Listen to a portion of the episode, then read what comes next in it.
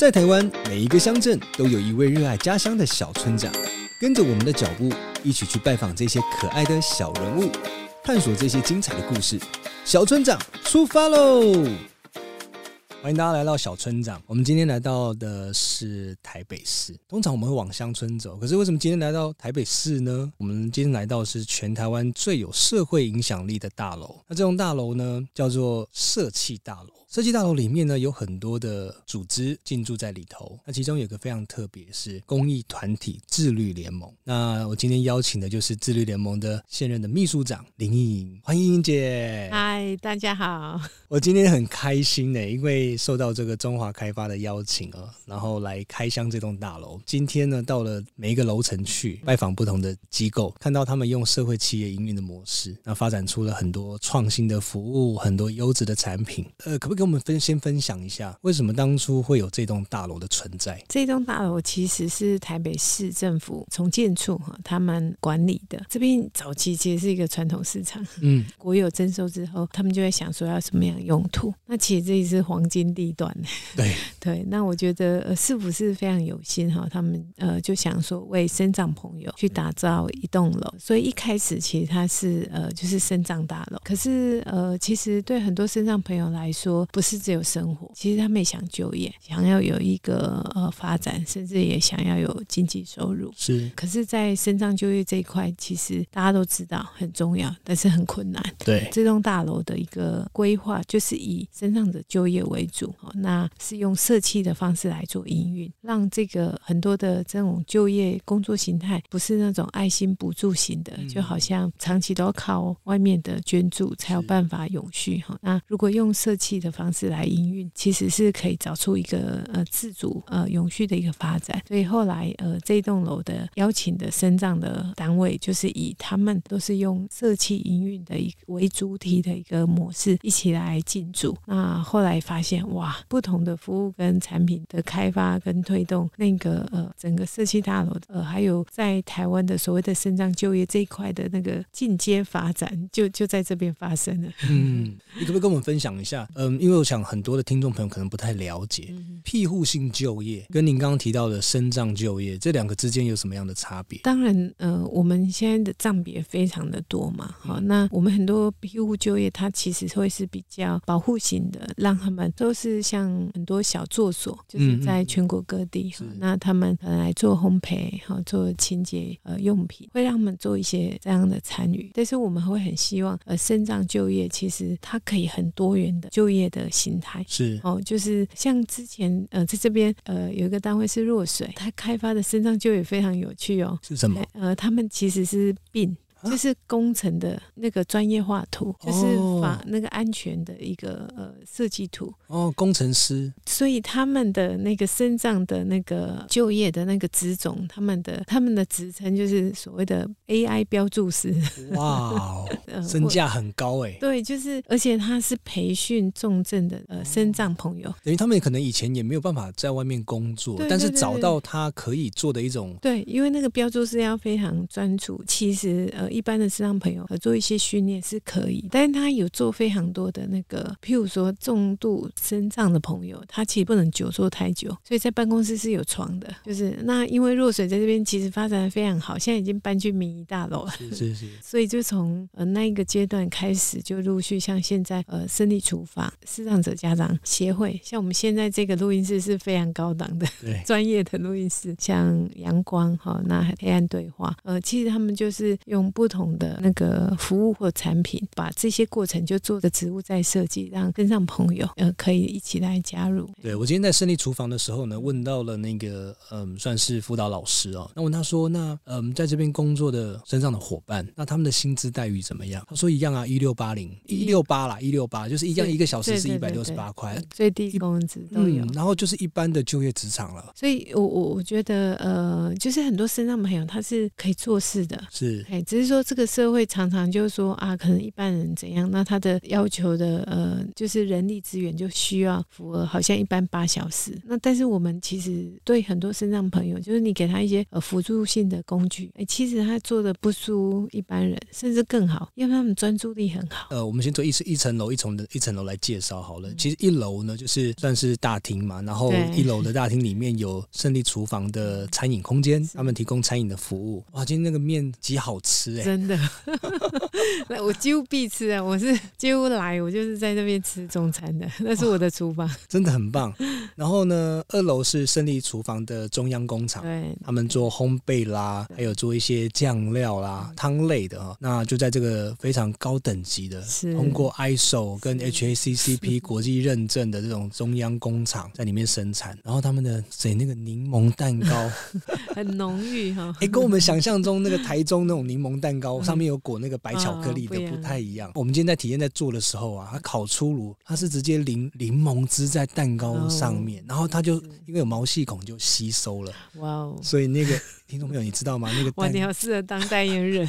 那个蛋糕里面都是柠檬汁啊！嗯，我就说那个柠檬蛋糕像是可以挤出新鲜的柠檬汁一样，哇，真的很好吃。那你就知道这个产品力是非常棒的。然后三楼是自律联盟的总部，您简单可不可以给我们介绍一下自律联盟到底在做些什么？大家应该还记得九二一地震那时候，我们有非常的多的民众的捐款涌入嘛？嗯，其实，在这么大的灾难，其实那么多的捐款，到底有没有好好善用，其实我们就发现九二地震之后很多年，大家都还在关注。那所以看到说，哎，好像这个捐给公益团体，那公益团体的自律能力，还有他真的服务的成效到底好不好？呃，很多民众其实也不清楚。嗯嗯。那所以呃，我们那时候就很多客服界的大佬，像台大冯燕老师，好，那郑信珍牧师是，呃，他们就到国外参访，就发现说，哎哦，原来国际呃上除了联合劝募以外，还有他们都会成立所谓的自律组织，那所以回到台湾之后，就由联合劝募接触呃，我们台湾公益团体自律联盟扶持我们三年，来呃建构一个呃台湾社福界最大的一个平台。是那目前我们有两百七十四个公益团体，就是老人、儿少各类的团体都在我们的联盟平台。所以现在只要捐款人你想捐呢、啊，你就直接上联盟的网站看，你就可以看到说，哎哇，这个团体的十几年的财公报都在上面。看他有没有把征信做好，就从联盟的平台来查询。对对对对，嘿。那呃，所以我们就希望说，呃，大家其实应该要公开透明。嗯，那自律责信，呃，如果公益团体做得好，其实民众才能做最大的支持嘛。这个是我们在公益团体的平台，嗯，呃的一个建制。不过后来因为做好事不是只有公益团体，就是还有呃社会企业是哦。那呃这些年下来，社会企业发展的非常蓬勃，所以我们也有一个呃社企平台，目前有五十一个公司呃合作社在上面，大家比较熟知的鲜乳方啊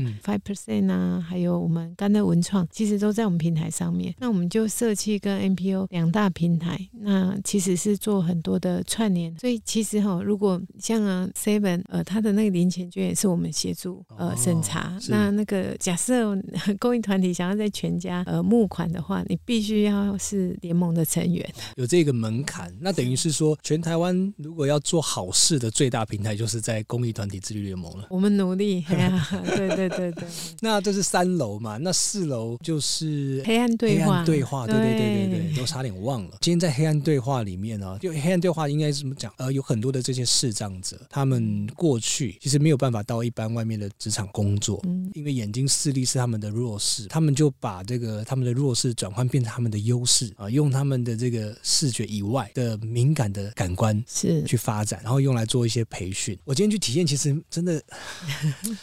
啊，我我一出那个黑暗的暗示书之后呢，其实我的内心非常的激动，因为我进去的时候真的是伸手不见五指。对，我我本来还以为就是像在家里房间一样，隐约看得到一点光的感觉，那完全是看不到。那进去真的蛮紧张的。然后呢，指导员呢，其实应该是视障的朋友，他就跟我说：“哎，你在这里，你来你听我的声音，往我的方向走，往我的声音方向走。”然后就跟他往前，他就跟我说：“你放心，这边很安全。”然后怎么样？开始在引导我做一些事情，教我怎么冥想啦。哈，我觉得那个过程里面，我就开始在想象说，哎，本来视力是好的，如果有一天的视力真的消失了，哇，那是一个什么样的世界？突然就觉得好珍惜目前自己所拥有的。真的，真的，他们是很棒的引导师。哈。真的，我第一次黑暗对话其实是在香港，这个也是在国际推动的，各国的黑暗对话都推得非常好。所以他们当时好像从德国引进这样的一个对，对，对，对。那我甚至后来在想说，哎，我我以前可能都还可以看得到小孩成长的这个容貌，从他是 baby 的时候，一岁的时候，两岁的时候，就是那个成长的表情啊、观啊各方面，我都还可以看得到，可以记得住。如果有一天我消失我的视觉的时候，我完全不知道他现在到底长成什么样子，完全没有办法感受到他的笑容、他的难过。我觉得哇，这个结果他们总经理跟我说，对，这个就是身障视障者他们这辈子最大的遗憾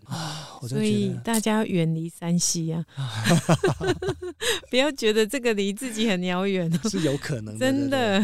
那所以我们觉得就是说，在路上啊，我们有时候也会看到一些视障的朋友拿着手杖，但是其实那个克服整个生活的环境，对他们来讲是真的很不容易。嗯、就是在一个黑暗的世界里面去探索大家所平常容易接触到的这个环境，是怎么过马路哇？真的。所以呢，当如果未来你有在路上遇到就是这些视障的朋友哈，嗯、可以就是主动去协助他，嗯啊，问他有没有需要帮助，呃，然后也可以引导他这样哈。那嗯，所以像这个黑暗对话，他们提供的这个服务就也包含到企业的一些引导训练。对，听说他们现在也开发出新的服务，让一般的社会大众也可以两三个人就来体验的那种游戏啊，黑暗暗示的游戏。其实大家都可以来透过这样的方式来支持他们，真的可以亲身的参与体验。再来五楼，就是现在我们所在地啊，呃，个视障者家长协会。那视障者家长协会啊，他们现在这里呢做了一个 i i music，那个爱是眼睛的爱。对对对对。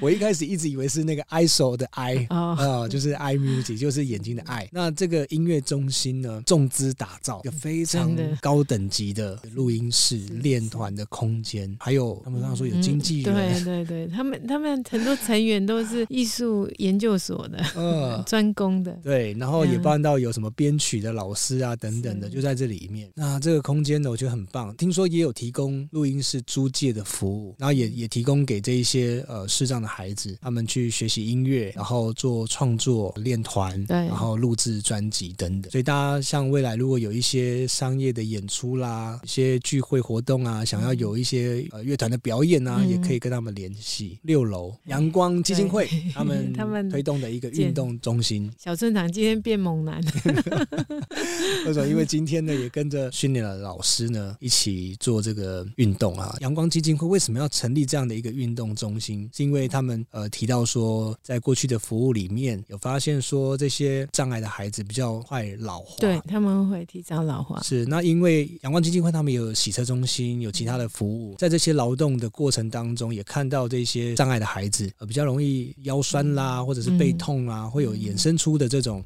一些问题。那他们就给他们一些肢体上面的一些训练，增强他们的肌耐力，甚至于说有一些其他障碍障别的朋友，过去可能也没办法到运动中心啦、健身房去运动，运动对他们来讲那个距离非常的遥远，根本没办法选择，因为也没有社会也没有这样的服务。对，那一般的健身中心也没有办法提供，所以他们就看到这样的一个缺口跟需求，就投入了资源啊，也建立了这样一个运动中心。所以看到也看到这种呃像小儿麻痹的患者啦，然后也包含到有这个脊髓损伤的患者，他们在个别化的体能的训练。对，所以我觉得这今天一整天的参与下来，我真的觉得这栋大楼真的社会影响力满满，蛮神奇的哈。这个其实比一零一更有社会影响力。真的，我自己虽然都在这里哈，可是我真的觉得真的蛮神奇的。一般大家觉得不可能，那或者说有时候大家会觉得说，身障者做的东西可能那个水准可能那样，嗯，在这边不是哦，这边一一再超越超越。你知道去年疫情一来，视障者家长协会他这边马上改成直播，哦，很夯哎。你看之前我们不是视障者 iMusic 嘛，又去发现说视障者他们的那个嗅觉非常好，所以他做那个呃香水调香，对对调香非常专业的调香师来，所以他们的那个产品其实不便宜，但我觉得很值得大家用行动用消费的方式来支持他们。对，其实我们有时候在路上会遇到一些，比如说憨儿啦，卖一些烘焙的商品啊，我们通常比较是用同情的方式去消费，但是在这栋大楼里面，他们所提供的服务跟产品都是相当具有水准的。对对，像那个传播者玻璃的玻，他们做的琉璃 啊，琉璃的创作非常非常精致。他的呃很多的作品都蛮高档的。其实他们最受欢迎的是那个，他们有一个琉璃的讲座啊，所以人家如果要颁奖，呃，很多最高的荣誉是在找他们。一般颁奖还不会找他们，那个因为他们的那个讲那个讲座是非常高级的。是，那英姐你你个人呢、啊，嗯，来到治愈联盟之前的身份也蛮多重哦，人生真的是有够斜杠。可不可以跟大家聊聊你过去的经历？我我其实是读逢甲合作经济系，学合作社。哎，那但是想当社工，所以后来又去吊车尾，考上中正大学的社福研究所。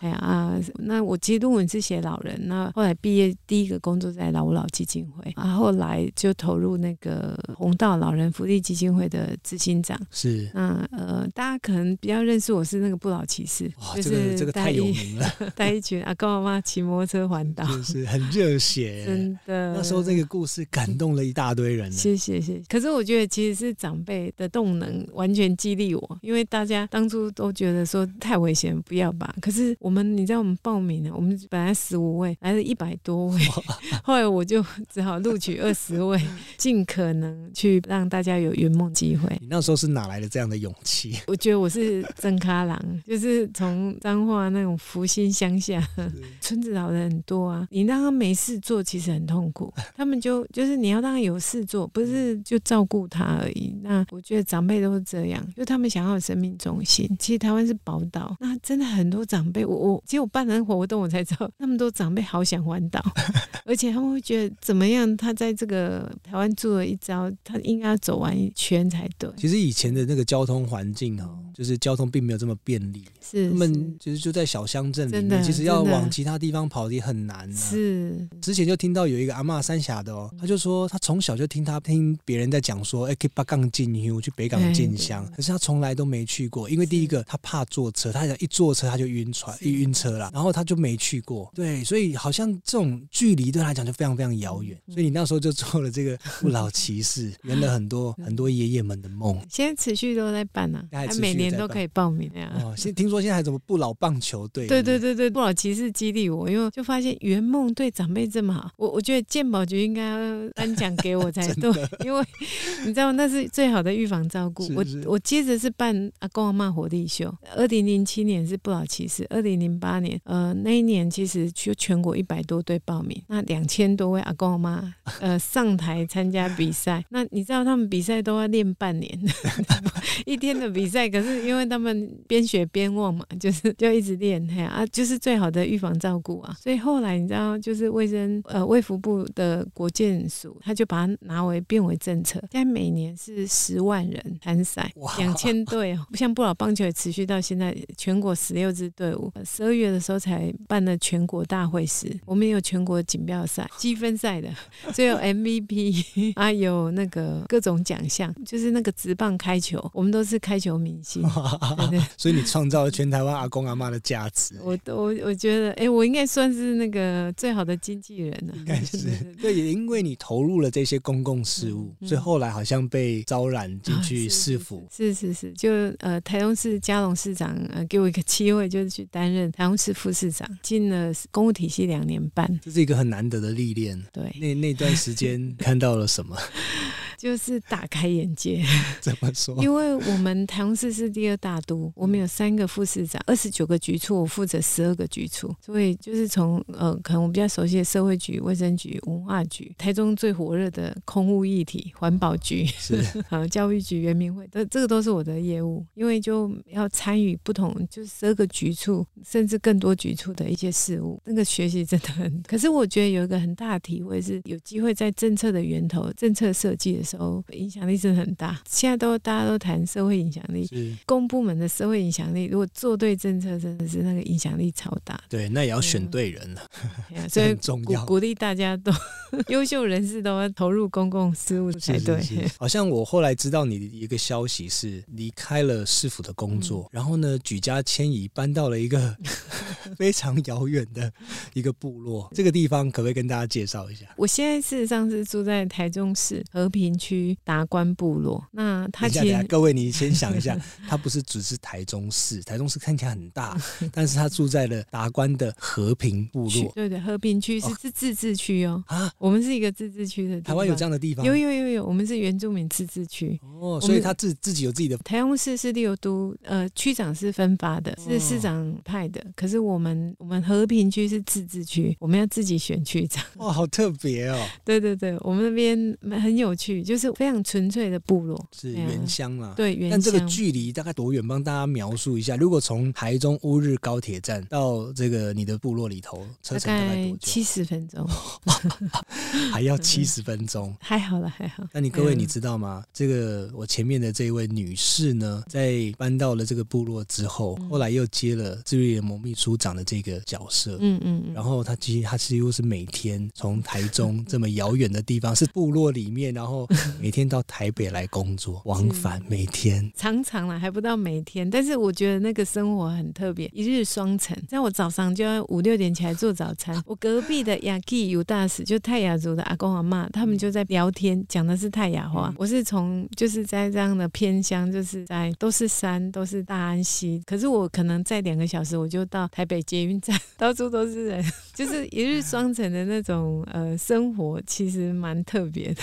可不可以跟大家讲一下，为什么你就不选择在都市呢？你可以搬到台北来就好啦。你为什么要又又搬到更远的部落里头去啊？其实我是当副市长，我就搬进部落。哦、那主要其实是呃台全台湾第一所原住民实验小学就在达官部落，那是呃现在叫博马国小。那那那那个是我的业务，因为教育局跟原民会是我负责，这个是市长推动的一个很重要的政策。那我就去了解，想说我不懂原住民实验教育，所以我就去看。那听了比林校长分享了他的办学的理念，是非常心动，超喜欢的，我就很羡慕。回去跟我先生商量说，我们搬进去好不好？我们两天就决定了。所以我其实我们败选的时候，那时候我已经在部落住一年，我是每天开车去台中市府上班。真是现代的孟母三迁，为了孩子，对对对，搬到那里去。所以一转眼，我已经在那边住快五年了。哥哥已经从小学二年级读到今年六年级要毕业。哇，对啊，因为我们家有三个孩子，就两个哥哥一个妹妹，啊，现在都在读国小。那你你自己来看呢？孩子在部落跟在都市生活的差别是什么？哦，好大，真的，因为我们部落事实上你可以非常充分去感受多元文化。你进泰雅族家里就讲泰雅话，客家就讲客家话，闽南就讲闽南话。就在小小部落里面，大家有不同的语言、宗教，就是各种真耶稣教会、安息日教会、天主教会、长老教会，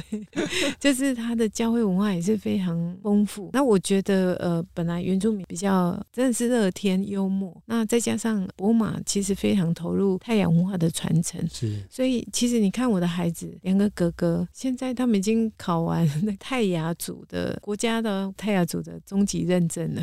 他们是泰雅语的认证，对的，是中级的。就你看，我们回家我不会讲，可是学校的教育竟然可以让他们很自然的学会这样的一个语言，而且全校都超爱上学。很多原住民的孩子是从东市要五点多起床，坐车到部落来上课，颠倒，人家是坐出去都会去上课，他们不是都是往偏乡跑。可是会有人讲说，那在部落里面这种实验学校，那跟体制现在的竞争力未来怎么样去？其实我觉得这个就是呃，比丁校长他非常用心的地方，因为他在转至呃，就是转成博马实验教育的时候，第一年全国有一个教育部的 TASA 的评比，那就是一般的华语啊、数学，呃，全国的评比其实是大概五六十分，嗯，可是博马他第一年转型的时候就七十几分，马上跃居全全台中前面的分数，所以他其实是在太阳文化的传承里面，呃，我们一般的所谓的主流科目，它其实完全。没有落后，而且还蛮好的。嗯、是对，那可是孩子那个学习的快乐学习哦，我自己亲身见证到，真的就像譬如说，你上礼拜 哥哥期末考完，隔天就去打猎。